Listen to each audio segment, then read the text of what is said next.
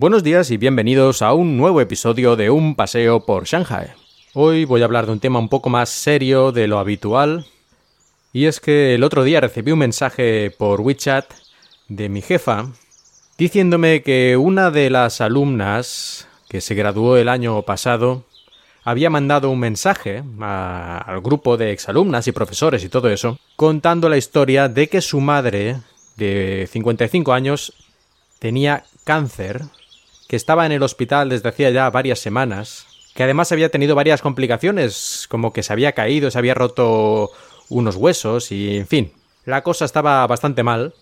y por si eso no fuera suficiente, tenía que pagar una factura al hospital de aproximadamente unos 20.000 euros.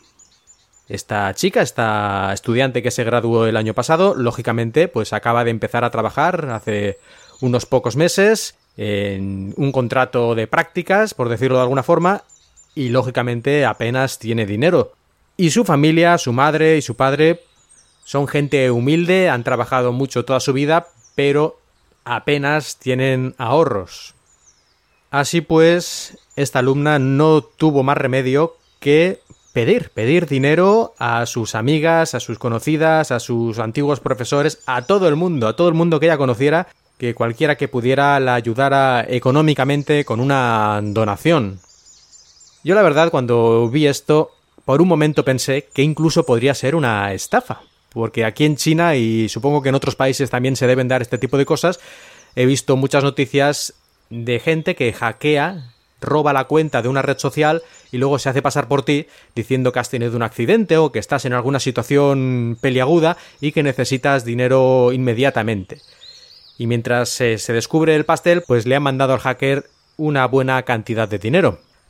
Pero no, por desgracia no eran los hackers, en este caso por desgracia, sino que es cierto todo esto de su madre en una situación crítica y es cierto también que se ve obligada a pedir dinero, porque aquí en China, como alguna vez he comentado, la sanidad no es universal ni gratuita. Aquí si no tienes dinero, a poco que tengas una enfermedad grave, o te arruinas o te dejas morir. Y es triste que un país que en un principio se pretendía comunista y que ahora se intentan proclamar también pues socialistas, esto ocurra. Ocurre aquí y ocurre en el país número uno del mundo, según ellos, que es Estados Unidos, ¿no? Que si no tienes dinero, pues mala suerte, chaval. Ahí te quedas y si te he visto no me acuerdo. Y si vas al hospital, pues te van a decir que si no hay pasta, aquí no entras. Y además, claro, no son precisamente tratamientos baratos. Apenas le han hecho cuatro cosas a su madre como parte del tratamiento y ya estamos, como he dicho antes, en decenas de miles de euros. Una situación realmente muy triste. Pero a mí lo que más me llama la atención no está en China, que hasta cierto punto puedo comprender cómo se ha llegado hasta aquí, sino en España. En España que tenemos desde hace bastantes años una sanidad pública, gratuita y universal, y que ciertos grupos se están dedicando desde hace ya bastante tiempo a intentar desprestigiarla, desmontarla y venderla a sus amigos y hacer empresas privadas con la salud de la gente. Y lo sorprendente es que haya personas, personas normales, trabajadores, que les parece bien esto o que por lo menos votan a partidos que promueven todo esto. Y es que la sanidad es un tesoro, la sanidad pública, gratuita y universal que tenemos en España es un tesoro que la mayor parte de la gente que no ha salido del país, que no ha salido de España, creo que no aprecian lo suficiente ni de lejos. Cuando viajas a la mayoría de los países del mundo y te das cuenta que romperte un brazo, ir al hospital, enseguida a lo mejor te cobran dos o tres mil euros, que simplemente una revisión y que te pongan dos tiritas te cobran 300 euros y cosas así, entonces te das cuenta del tesoro y la maravilla que es la sanidad que tenemos en España, a pesar de todos sus problemas, muchos de los cuales provocados a propósito, en mi opinión, pero aunque a veces haya listas de espera, aunque a veces haya problemas de muchos tipos, en general es una sanidad pública envidiable.